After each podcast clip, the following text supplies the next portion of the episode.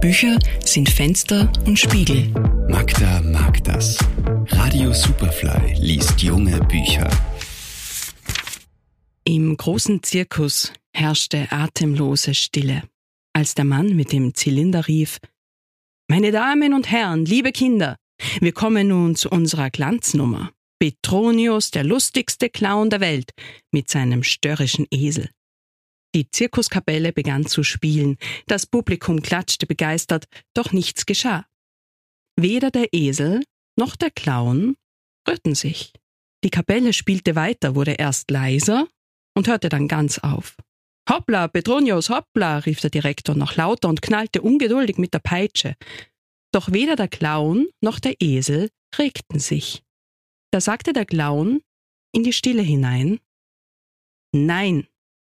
Und Theodor, der Esel, bewegte seine Ohren von links nach rechts und von rechts nach links.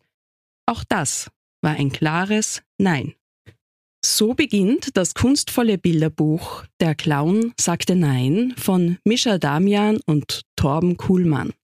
Ein Bilderbuch, das nicht nur eine spannende Geschichte erzählt, sondern auch selbst eine erwähnenswerte Historie hinter sich hat.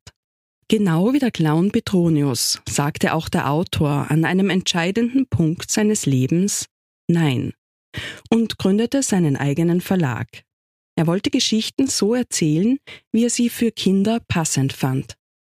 Geschichten für Kinder, Poeten und Poetinnen, ist der gemeinsame Leitgedanke für den Verlag und für den Zirkus, den der Clown Petronius gründet.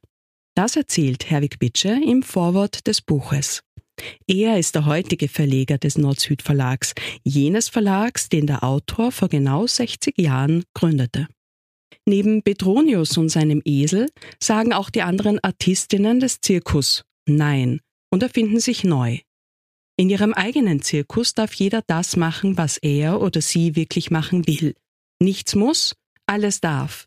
Für dieses gemeinsame Ziel packen die Freundinnen gemeinsam an und arbeiten darauf hin. Diese Freiheit, am kreativen Schauplatz eines Bilderbuchs ausgelebt zu sehen, tut einfach gut.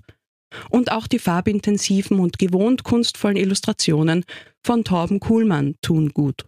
Ein Gesamtkunstwerk. Der Clown sagte Nein von Mischa Damian und Torben Kuhlmann, erschienen im Nord-Süd-Verlag. Magda Hassan ist Buchhändlerin, Autorin und Verlegerin in der Edition 5 Haus. Ihr Buchtipp der Woche online auf superfly.fm.